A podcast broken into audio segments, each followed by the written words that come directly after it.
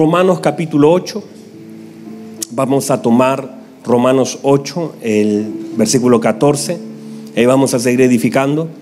Y por supuesto, indudablemente, en el tiempo que Dios nos permita, vamos a tener que tomar por causa de lo que se nos sembró durante este tiempo. Eh, vamos a hablar y darle secuencia en algún momento eh, a lo que se nos enseñó este fin de semana, a la operación en la obra del Espíritu Santo, a los dones.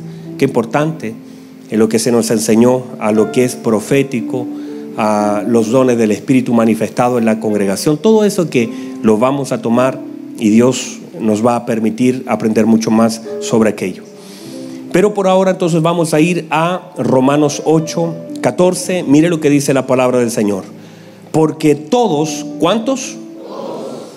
Porque todos los que son guiados por el Espíritu de Dios, estos son hijos de Dios, pues no habéis recibido el espíritu de esclavitud para estar otra vez en temor, sino que habéis recibido el espíritu de adopción por el cual clamamos, Abba Padre.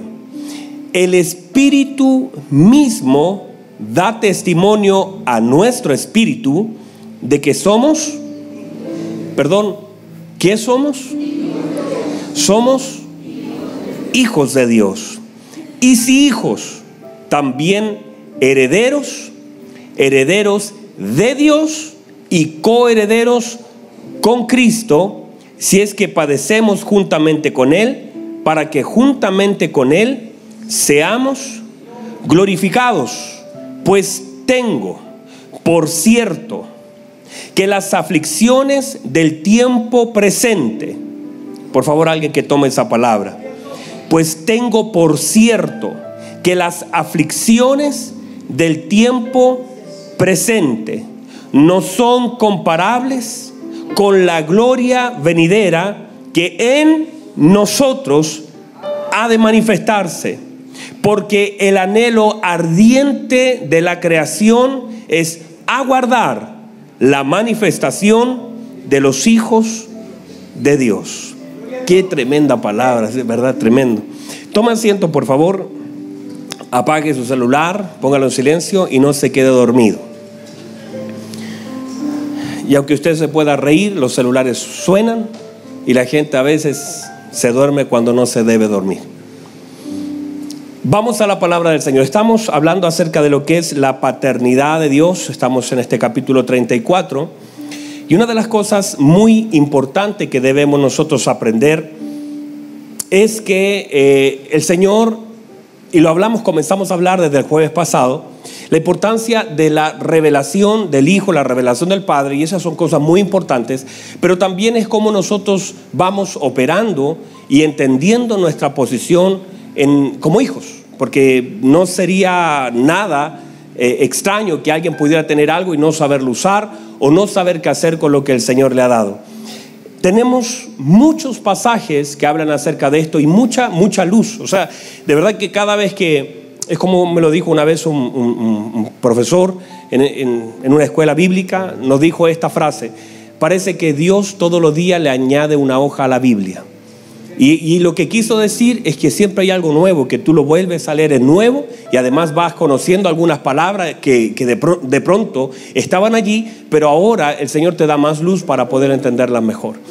Y, y digo esto pensando en todos los pasajes, yo comienzo a leer los pasajes que hablan de la paternidad de Dios sobre nuestra vida y cómo también algunas figuras importantes están en la escritura para manifestar algo de la paternidad acerca de las cosas buenas y las cosas malas.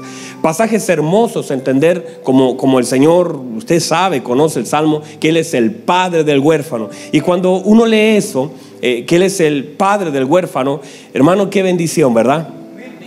Qué bendición saber que no importa quién me deja, quién se fue, si el más importante, si el padre que debería tomar una posición importante en nuestra vida se va, aún así el Señor dice no vas a quedar huérfano, porque nadie puede quedar huérfano en Cristo. Entender que el Señor de alguna manera a través de lo que Él nos va revelando, va tomando también una figura y una posición en nuestra vida. Una de las cosas importantes acerca de eso es que muchas veces aquellas cosas que nos faltan, por ejemplo, cuando tomé este pasaje, el padre del huérfano, es importante que a veces Dios manifiesta, manifiesta su paternidad por medio de algunas figuras que Él mismo va poniendo en nuestro camino. O sea, la paternidad de Dios, póngame atención, la paternidad de Dios no es solamente un asunto de querer recibir todo a través de, de, decir que Él se te presente en la noche, te haga cariñito, sino que muchas de las cosas de Dios también Él la manifiesta por medio de algunas personas. Mucho de lo de Dios se manifiesta por personas. Mucho de lo que Dios te quiere dar, me quiere dar a mí, a veces me lo entrega por medio de hombres, que usados por Él, que usados por Él, muchas personas que han llegado a tu vida son la respuesta de Dios para ti, pero son la respuesta de Dios a través de personas. A veces Dios usa el envase de hombres para manifestar algo glorioso. Y eso es, debemos aprender a recibir lo que Dios por medio de hombres a veces nos quiere entregar un abrazo, una palabra, un, mensaje, algo. De pronto no tuviste papá, pero Dios eh, ocupó un tío, un abuelo, alguien que de alguna forma, por causa de la necesidad que tenías en un momento importante de tu vida, puede ser un ministro, puede ser alguien que haya sido una figura importante en un tiempo de tu vida y que tú en algún momento viviste algo de una paternidad que en ese momento necesitabas. Quizás digo esto, tal vez, yo, conozco la historia de muchos de ustedes y también de mucha gente que de pronto en la vida Dios me ha conectado. Y a veces alguien, el papá fue borracho, el papá no, no, no, se preocupó, el papá era un golpeador, pero Dios se encargó de poner a alguien en tu camino. En un tiempo incluso pudo haber sido hasta un pastor que te abrazó, que oró por ti, que te dio una palabra, que, se, que, te llamó, que se preocupó. A veces ni nuestros padres se preocuparon y vino alguien, un tío, un abuelo, o hasta un vecino, alguien que de verdad ejerció por un tiempo. Míreme por favor, por un tiempo, no quiere decir que toda la vida, pero por un tiempo, en un momento donde tú necesitabas algo, esa persona apareció como una respuesta de Dios usando la vida de un hombre.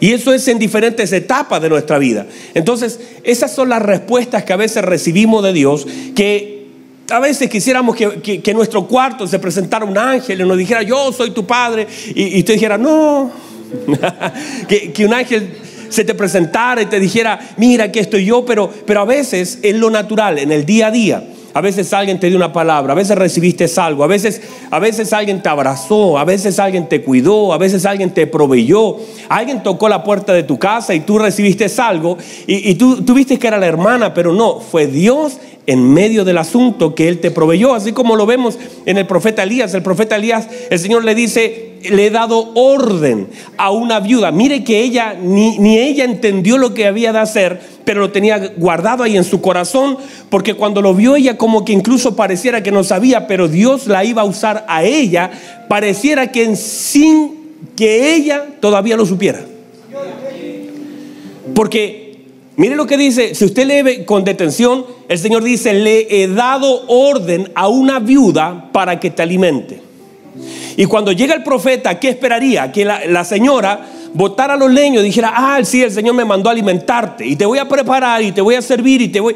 Pero no hace eso. La señora dice, mire, no tengo nada en casa, eh, no lo recibe como que si de verdad hubiese recibido la orden de parte de Dios, porque tal vez ni ella sabía que el Señor la había de usar para alimentar a un profeta. Pero de alguna forma el Señor ya había puesto en el corazón de ella el hacerlo y ella no se daba cuenta que era un instrumento de Dios en favor de ese profeta. Entonces nosotros mismos, conscientes o inconscientes, a veces podemos darle a la gente algo que Dios por medio de nosotros quiere dar. O sea, conscientes o inconscientes, mejor ser consciente. Mejor estar alineado. Pero a veces usted ni sabe. ¿No le ha pasado que alguna vez alguien le dijo, mire, usted no se dio ni cuenta? Usted ni supo. Pero usted cuando me abrazó, usted cuando me dijo algo, yo estaba pasando un momento difícil y fue algo para usted casual, pero Dios usó su vida aunque usted ni cuenta se dio que estaba siendo usado. No sé si a alguien le pasó. A nadie. ¿A alguien le pasó acá? Que de pronto alguien te dijo, quiero decirte, no te lo dije hace tiempo atrás cuando sucedió, pero cuando cantaste, cuando me dijiste eso, cuando me soltaste una palabra, cuando me abrazaste ahí en el, en el lobby, cuando me llamaste, me mandaste un mensaje.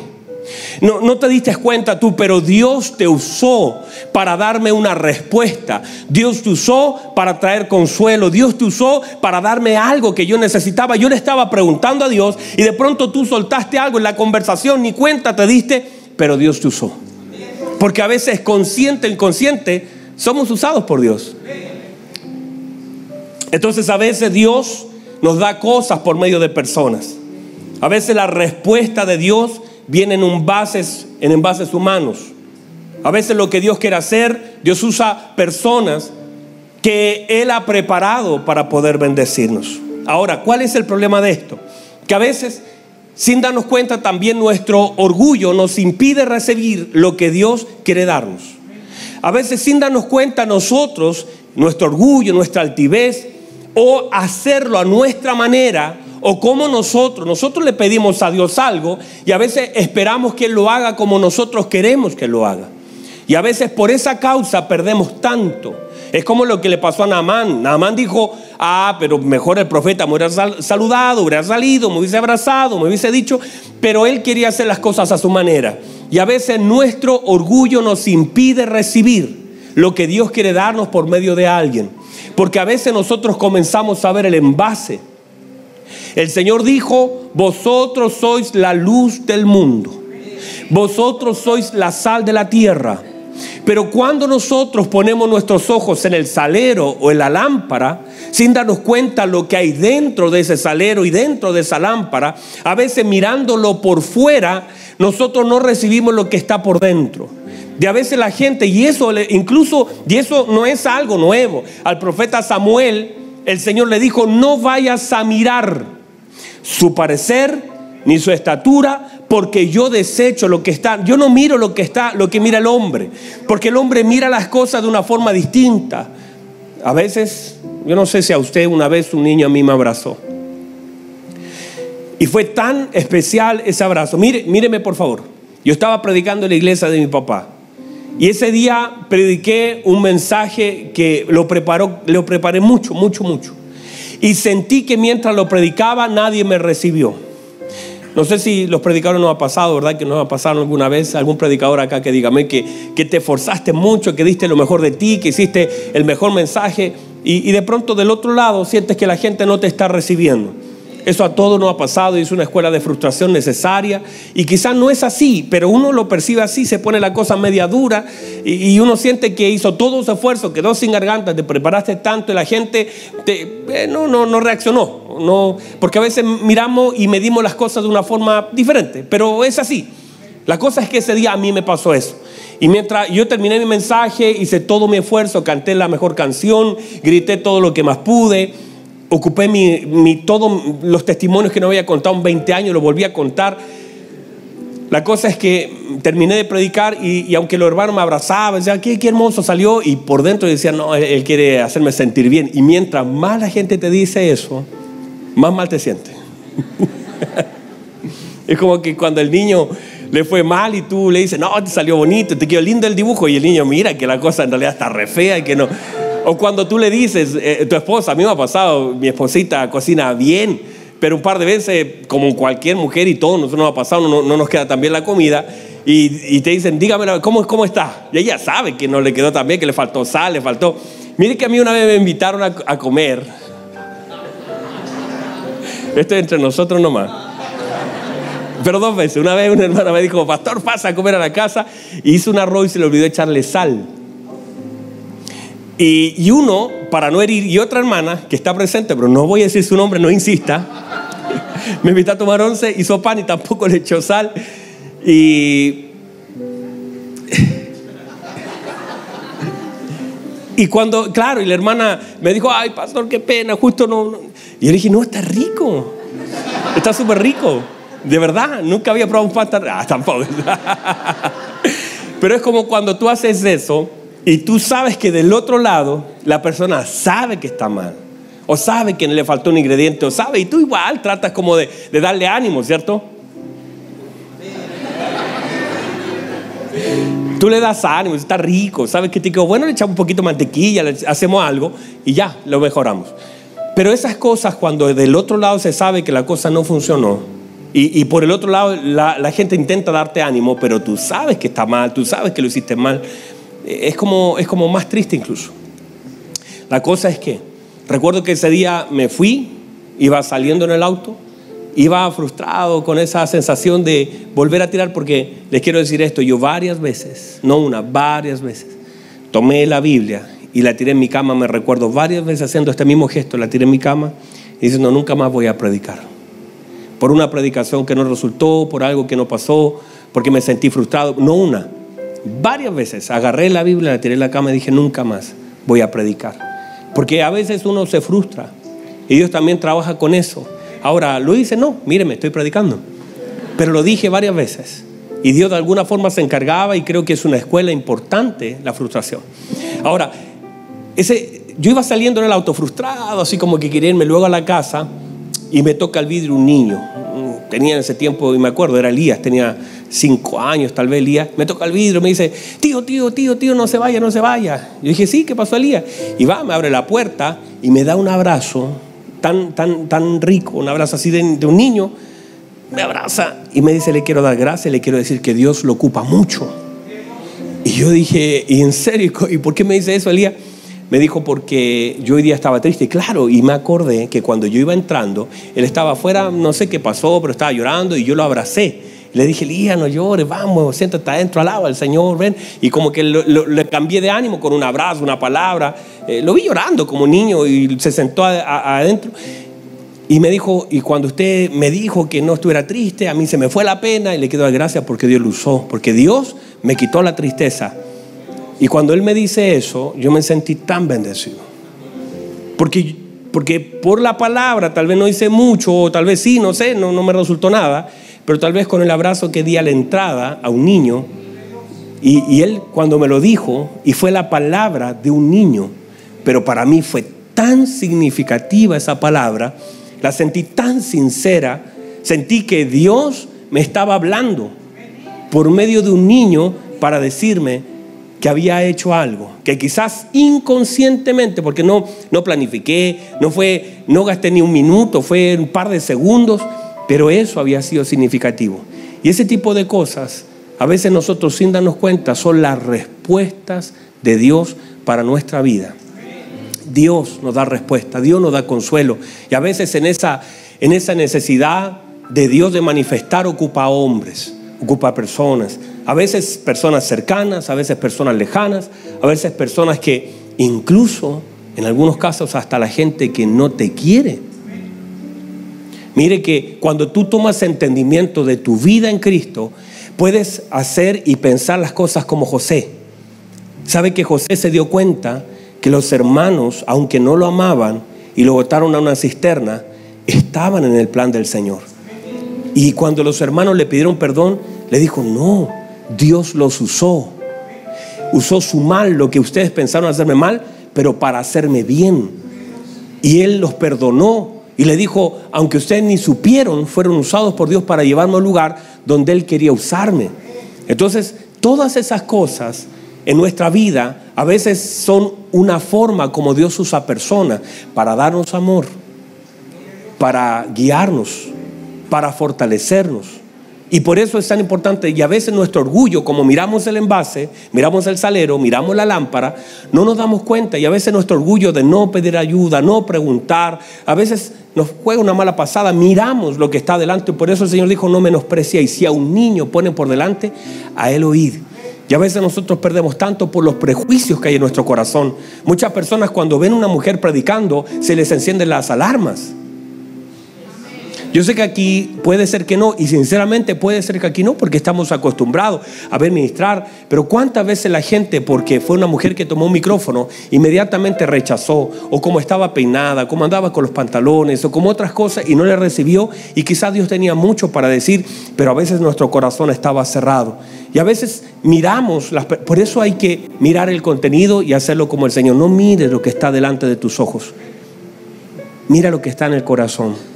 Y hay, que, y hay un poquito que examinar y por eso el oído abierto a examinar lo que Dios a través de gente nos está hablando. ¿Puede decirme amén a eso?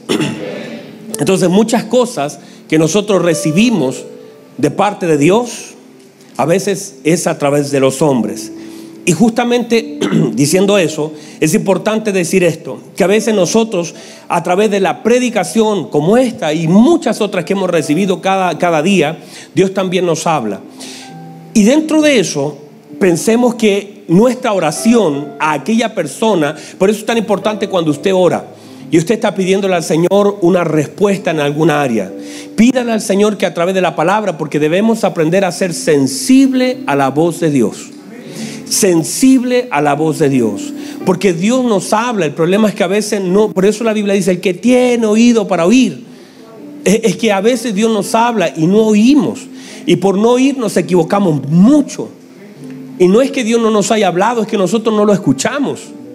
Es que nosotros estamos corriendo a una velocidad y a veces solamente queremos oír lo que de verdad nos interesa oír, pero no el consejo de Dios. Muchas de las cosas que Dios nos habla están metidas en los mensajes y las predicaciones que Dios nos da. Muchas de las respuestas que Dios nos quiere dar y dirección en nuestra vida, a veces la gente, por ejemplo, escucha una palabra. a mí me ha pasado mucho que termino de predicar y la palabra, y la palabra, y la gente a veces en el pasillo me pregunta cosas que prediqué durante una hora.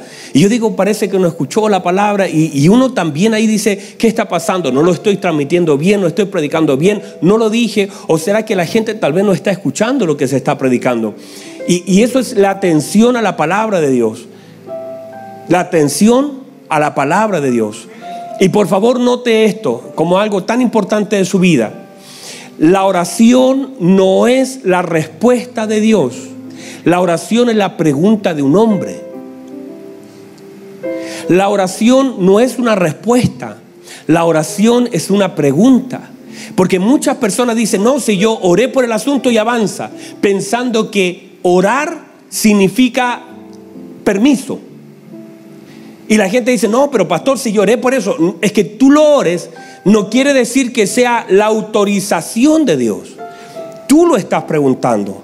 Ahora que lo has preguntado, espera. Porque por la falta de ese tiempo necesario de oír la respuesta de Dios, la gente a veces, a mí me dicen en consejería a veces, o personas que me han dicho, pastor, pero, pero si yo me metí en este asunto, pero yo oré, yo lo puse delante de Dios, pero que lo ore no quiere decir que tienes el permiso para hacerlo. Y la gente confunde las cosas pensando que porque lo oró ya tiene el permiso divino para hacerlo. La oración es la pregunta del hombre. No es la respuesta de Dios.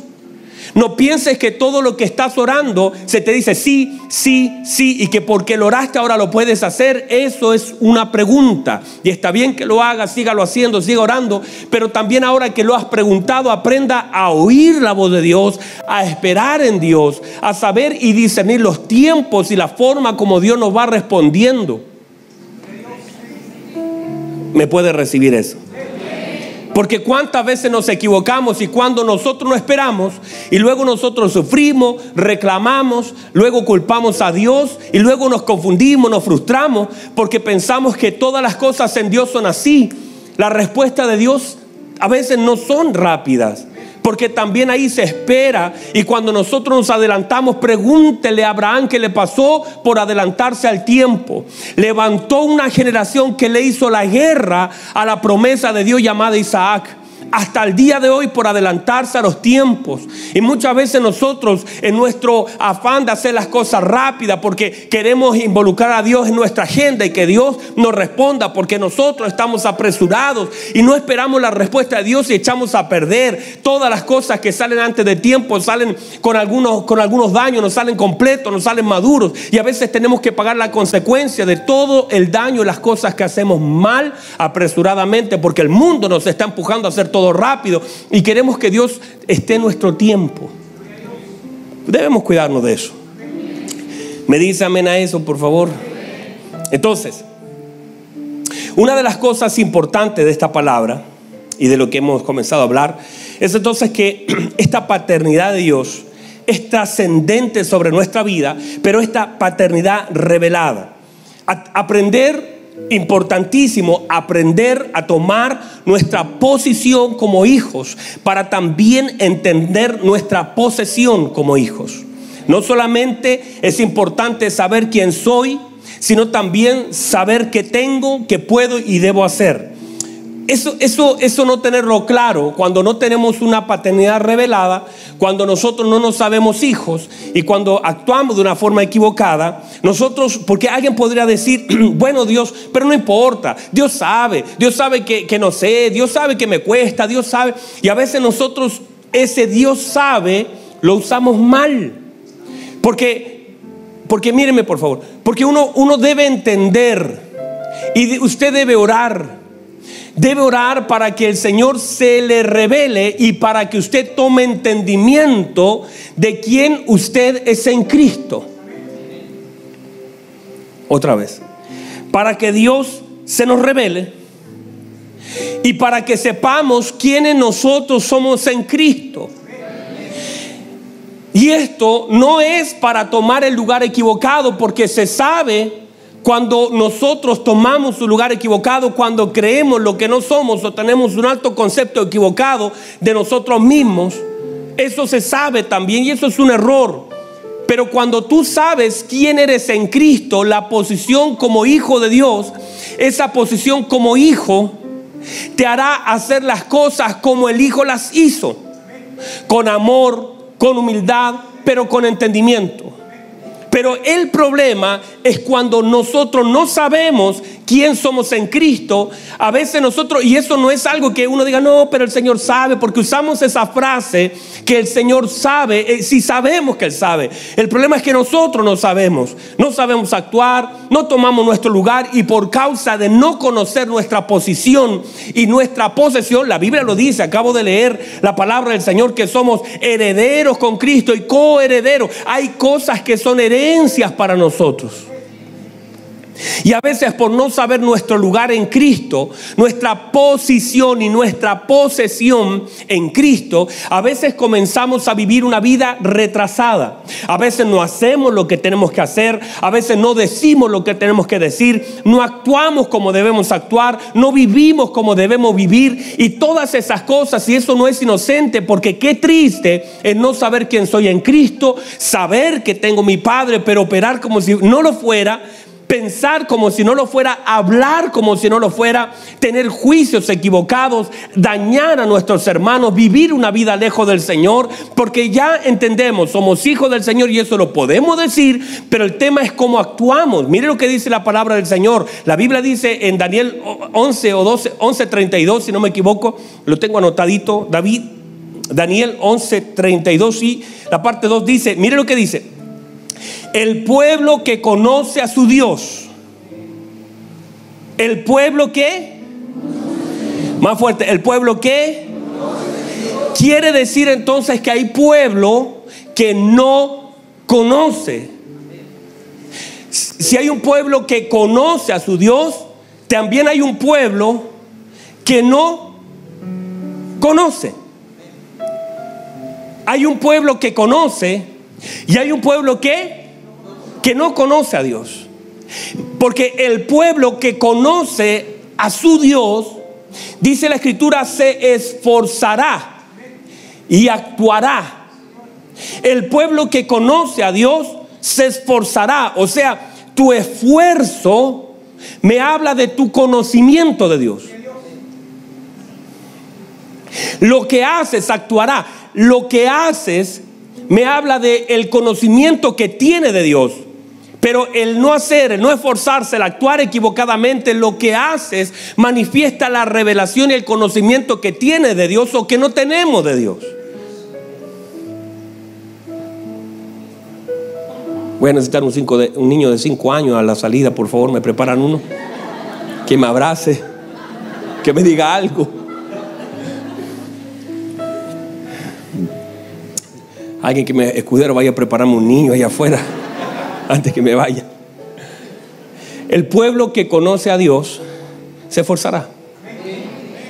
Un pueblo que es esforzado habla de un pueblo que conoce al Señor. El, el tema es este.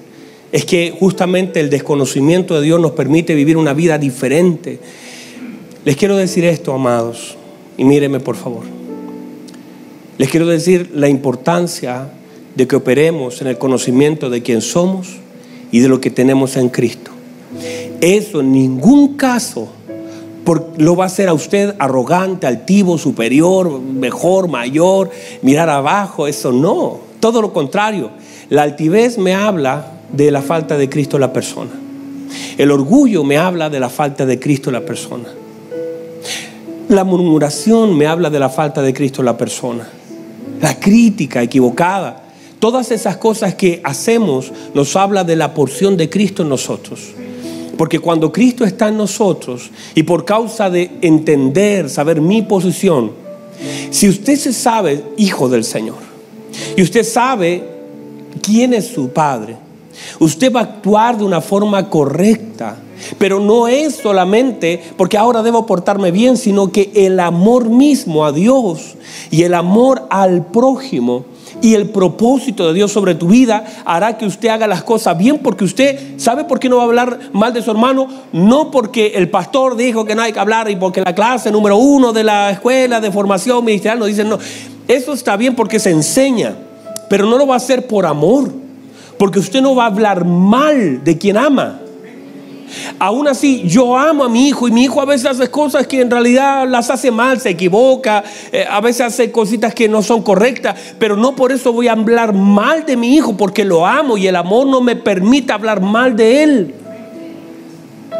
Entonces, cuando nosotros somos perfeccionados en el amor, sé quién soy en Cristo, mi tarea en la tierra, sé quién soy y mi tarea, mi función en la tierra es alcanzar a otros para Cristo y eso a través de la palabra predicada, a través de la conducta, a través de la impartición, a través de miles de cosas, sé que tengo una responsabilidad. Quiero agradar a mi Padre por causa de agradar a mi Padre, por causa del amor profundo y gratitud que tengo y la revelación de quién es mi Padre. Ahora lo que yo quiero hacer es servirle con todo mi corazón. Yo quiero honrar al Señor con las cosas que hago. No, no le pasa. Yo no sé si a usted le pasa o no, pero no le pasa que si usted tiene un profundo amor por su padre, usted lo quiere honrar. Usted quiere hacer las cosas bien, que ellos se sientan incluso orgullosos de usted. Eh, llegar con un siete a casa y que tu papá te diga bien, lo hiciste bien y que te felicite por causa del amor que tiene hacia, hacia tu padre. Tú no quieres deshonrarlo, no quieres ser una vergüenza. ¿No te pasó que un día te llamaron del colegio porque hiciste las cosas mal y tú avergonzaste a tu padre, tu padre te miró diciendo, me, avergonzaste, hiciste algo que no es correcto y eso te dolió porque no es lo que tú quieres hacer con la gente que amas. Nunca aquellos que amamos queremos deshonrarlo, queremos herirlo, queremos lastimarlo, no queremos que ellos sufran por las cosas que yo hago. El amor evita eso y cuando nosotros amamos, conocemos a Dios, sabemos que nuestro Padre, no dañamos a nuestros hermanos porque sabemos que el amor del Padre está en nosotros que amamos a nuestros hermanos, queremos servir a nuestros hermanos, podemos soportar a nuestros hermanos, queremos edificar a nuestros hermanos. La base del Evangelio y de nuestra vida en Cristo es el amor. Esa debe ser la base del Evangelio mismo. No predico acá porque soy el pastor, predico porque amo a Cristo. Fui capaz de dejar cosas porque amo a Cristo, porque el Señor me demandó algo por amor a Él. No se me prometió nada, no se me dijo, si lo dejas te voy a dar. No, nunca se me prometió nada así. No lo hice por algo, usted tampoco, no estamos en este tema. El Evangelio no es una negociación. No estamos negociando de qué dejo y qué me da, qué dejo y qué me da. Qué triste. El apóstol Pedro preguntó eso y él dijo, Señor, ¿qué recibiremos nosotros por haber dejado todo eso? A nosotros nos sirve porque es parte de lo que la respuesta del Señor nos da una luz acerca de eso. Pero qué triste que pienses que, ¿qué vas a recibir por? Porque el Evangelio no se trata de esas cosas, lo haces porque ama, lo haces porque sirve. El Señor no vino a morir por el lugar que el Padre le iba a dar, lo hizo por amor. Murió y se entregó por amor. El Evangelio se trata de eso, del amor. Y ese amor nos, eh, eh, en ese amor somos nosotros perfeccionados para que ahora nuestra vida, nuestra conducta, nuestro conocimiento de quién es Él, de quién soy yo, mi vida. Por eso cuando usted conoce al Señor ya no anda llorando por la gente que se va, no anda llorando por la gente que faltó, sino que anda agradecido por lo que Dios ha de sumar, por la sanidad del Señor sobre mi vida. Está bien, hay cosas que faltaron en la área paternal, miles de cosas que podemos aquí hablar, pero cuando el Señor se va revelando a tu vida, junto con la revelación viene la sanidad.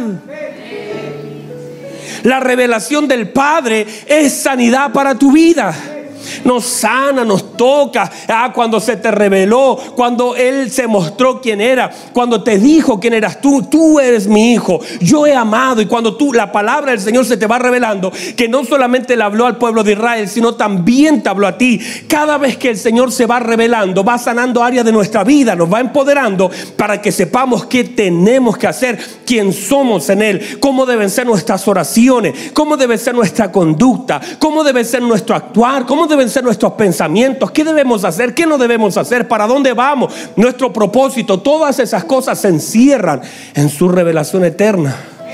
No es para ostentar lo que sabemos, no es para humillar a quien no sabe, es para ayudar a levantar, es para extender nuestra mano, es para parecernos más a Él, es para abrazar al que está caído, es para perdonar a aquel que ha fallado, es para levantar a aquel que quedó en el camino, es para tener misericordia y tener un corazón misericordioso, es para ser perfecto, ser pues perfecto, como vuestro Padre es perfecto. Pero esa perfección no es para sentirnos mejor que el otro, es para madurar.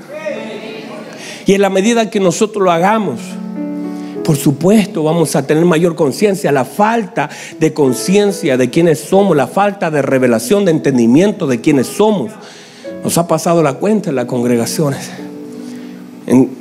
digo, no es en todas.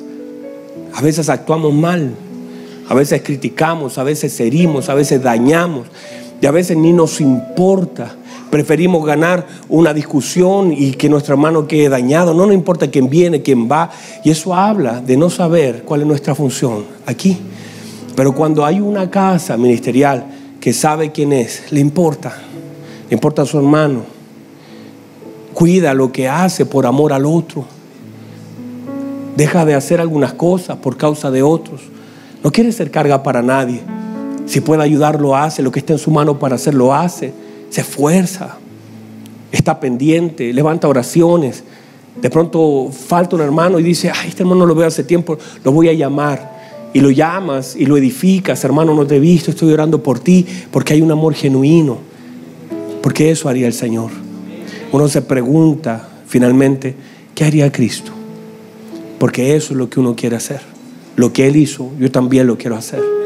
Entonces, en la medida de nuestro crecimiento, ¿están acá todavía?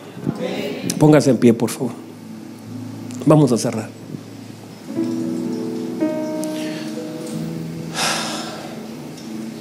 ¿Puede recibir la palabra?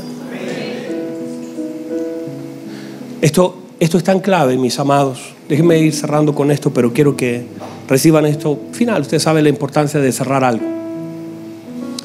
Yo trato y de verdad que puede ser que no lo haga tan bien como, como quisiera pero le digo al Señor, dame gracias para, para poder enseñar, para que mis hermanos puedan aprender. Porque yo lo tengo claro, yo sé, yo, yo, yo soy el que escribo. Y lo tengo claro, le digo al Señor, ¿cómo lo puedo explicar mejor? David, por ejemplo, David sabía quién era. David sabía lo que tenía. Y David sabía lo que, lo que podía hacer. Por eso se enfrentó a un gigante se enfrentó a Goliat por causa de lo que él sabía, por lo que él conocía, por todo el entendimiento de él y de su Dios. Y se pudo enfrentar a un gigante y tomar un lugar y decir, yo soy, yo soy David, yo puedo enfrentarme, tengo experiencia, tengo piedras, eh, sé, conozco mi habilidad de la onda, eh, sé que él no tiene pacto, sé que es grande, la gente empieza a medir las cosas de una forma equivocada. Pero David midió de una forma correcta, sabía quién era, sabía que había aceite sobre su cabeza, sabía que había que nadie más, ya llevaba 40 días ese hombre, gritándolo, gritando, hablando, confrontando, desafiando, deshonrando. Y él dijo, esto está mal. Entonces, una de las cosas más importantes de nosotros como congregación y como hijo de Dios es saber quiénes somos en Cristo? ¿Qué debemos hacer en Él? ¿Quién es nuestro Padre? ¿Cómo podemos actuar como hijos? Cuando Pedro, por ejemplo, llega el Señor, usted conoce la historia, está en la barca, se está hundiendo, y el Señor llega caminando sobre el mar. Pedro dijo, Señor, si eres tú, si eres tú, manda que yo vaya. Y cuando tú sabes que es Él, entonces tú comienzas a soltar. A veces la falta de conocimiento de Él nos impide soltar y hay cosas que la tenemos agarradas así y no queremos soltar amargura, nos cuesta soltar el barco, nos cuesta confiar, nos cuesta caminar porque nos faltó conocimiento de Él. Pedro dijo, Señor, si eres tú, manda que yo vaya y camine sobre las aguas.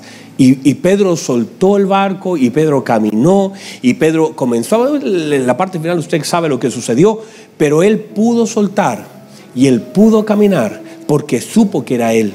Entonces el conocimiento que tenemos de él nos hará soltar algunas cosas, caminar en ciertas direcciones, avanzar. Pero cuando no sabemos, tenemos temores, operamos en miedo, eh, no sabemos qué ha de pasar, pensamos que nuestra vida, nuestro futuro está en la mano de los hombres, pensamos que nos sentimos solos. Es que un hijo de Dios no puede decir, me siento solo, porque ahí está de hecho no entendiendo su lugar en Cristo.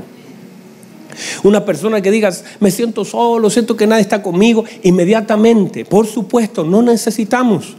Por supuesto, que rico es pasar tiempo juntos, pero nunca puedes estar solo, porque el Señor está contigo.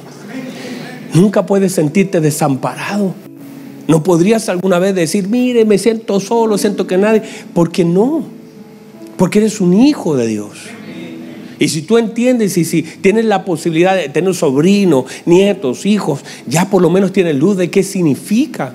Yo estoy aprendiendo tanto a través de mis hijos y mis hijos me enseñan cosas como la dependencia, como la confianza. Yo, yo siendo, siendo malo, intento darle lo mejor a mis hijos. Y aún así, con todo lo que pueda dar, no llego a nada de lo que Dios, cuanto más. Y entonces, si yo veo a mi hijo, ¿Y sabe lo que yo hago en la noche? Hermano, toda la noche. Pongo mi mano, oro por ellos y cuando llego tarde, ellos están durmiendo, voy yo. Mírenme, miren lo que hago. Llego y, los que han estado en mi casa, los que conocen todo, Andreita, mi esposa, quizás los muchachos, llego, la noche me levanto, agarro unos puffs que tengo, los pongo alrededor de su cama, los lleno de almohada. Yo soy alaraco, hermano. No, yo soy así, yo soy me levanto y en la noche me vuelvo a levantar y veo que este despejadito está hacia arriba, que no vaya a estar tapado por la sábana. Bueno, dígame lo que quiera, no me importa, pero digo lo que hago. Voy y miro la ventana, veo que la temperatura está bien o mal, está muy transpirado, le despejo todo el camino si tienen que levantarse al baño. Yo, yo, yo, me preocupo y en la noche me levanto varias veces a ver que esté todo bien, a ver cómo están, si no voy a estar con la cabeza hacia abajo. Si... Hermano, yo... Y cuando me voy a acostar, ¿sabe lo que pienso? pienso en Dios. yo digo, si yo me preocupo de mis hijos, siendo tan limitado, ¿cuánto más mi Padre no se ha de preocupar por mí, con todo su amor limitado hacia mi vida? ¿Y cuántas veces yo he estado a punto de caerme? Y aún quizás me he caído y Dios ha puesto algo porque para que yo no me... Y, un día, hace días atrás, mi hijo se cayó de la cama, pero se cayó en los cojines que yo tenía puesto. Lloró porque por el susto de la caída, pero no le pasó nada, porque yo le había puesto unos cojincitos allí. Le pongo peluche, lo, lo lleno. Y yo pienso, cuánto más mi Padre, cuánto más mi Dios, que también guarda mis sueños, guarda mi vida. Yo solamente tengo acceso por tiempos a mis hijos. Puedo estar en casa, cuando estoy en casa, cuando estoy lejos. Yo ya no, no pongo almohada, no pongo nada, pero lloro. Le digo, Señor, usted cuida a mi familia usted cuida a mis hijos, no tengo acceso, eh, los dejo aquí en el edificio, sé que los aman, que los cuidan, pero por mí, hermano, yo andaría con un cojincito para todos lados con. Yo soy así. Mi esposa me dice, ya suéltalo, pero qué cosa, hermano. Pero yo digo, ¿cómo yo no tengo acceso todo el día a mis hijos? Estoy por tiempo limitado con ellos. Pero puedo confiar que Dios sí tiene acceso. Y dos, yo también vivo confiado porque sé que Dios cuida de mí. Y si tú sabes quién es tu Padre, tú te sentirás seguro. Vas a caminar por el... Mire lo que dice David, qué hermoso. Y reciba esto, por favor. Mire lo que dice David. Dice, aunque ande en valle de sombra o de muerte, tú estarás conmigo. Tu vara y tu callado me infunden aliento. Hermano, no importa el valle que atravesemos, no importa el escenario que vivamos, todo se resume. Tú estarás conmigo. Lo más importante es eso. No importa a dónde voy, importa quién va conmigo. Tú estarás conmigo. Tu vara y tu callado me infunden aliento. Que el callado, los pastores lo usaban cuando había neblina en Israel. los pastores usaban el callado y lo golpeaban en las rocas. Y las ovejitas que no tienen tan buen ojo, pero tienen mejor oído, golpeaban. Y las ovejitas decían, ah, es por acá. A veces hay cosas que no puedes ver, pero a veces tienes, Dios te da un sonido para que puedas seguir. Y puedes decir, quizás no veo nada, todo está mal, todo está perdido, toda la cosa, pero tengo una dirección. Siento el callado del Padre golpeando la roca, diciendo, venga por aquí, la cosa está aquí. No ves nada, pero siga caminando, siga caminando. Te vas a encontrar conmigo, puedes seguir caminando. Cierra sus ojos, por favor. Y por favor, reciba esta palabra. Reciba la palabra del Señor. Cierra sus ojos. Agradezcala a su Padre. Agradezcale a Él. Dígale, Señor, usted me va a guiar. Usted tiene cuidado de mí. Quizá la gente no te cuidó. Quizá no tuviste manos que han atendido tu necesidad de los últimos años los últimos meses. Y pudiera ser que en alguna parte de tu corazón sientas como ese abandono. Pero el Señor dijo, no, no se nos fue dado espíritu de de un huérfano para estar otra vez en temor y en esclavitud. El Espíritu mismo da testimonio a nuestro espíritu de que somos hijos de Dios. Se está continuamente por medio del Espíritu Santo dando testimonio de que eres un hijo de Dios. Eres un hijo de Dios. Eres un hijo de Dios. Déjame volver a repetírtelo. Eres un hijo de Dios. Eres un hijo de Dios. Que no se te vaya a olvidar quién eres en Cristo. Eres un hijo de Dios. Ah, levanta tus manos y dale gracias. Porque tu Padre te cuida. Está contigo. Levanta tus manos, agradecele, agradecele unos minutos, dale gracias, dale gloria. Levanta tus manos y dile, Señor, bueno eres. Maravilloso. Maravilloso, Señor. Oh Dios, maravilloso.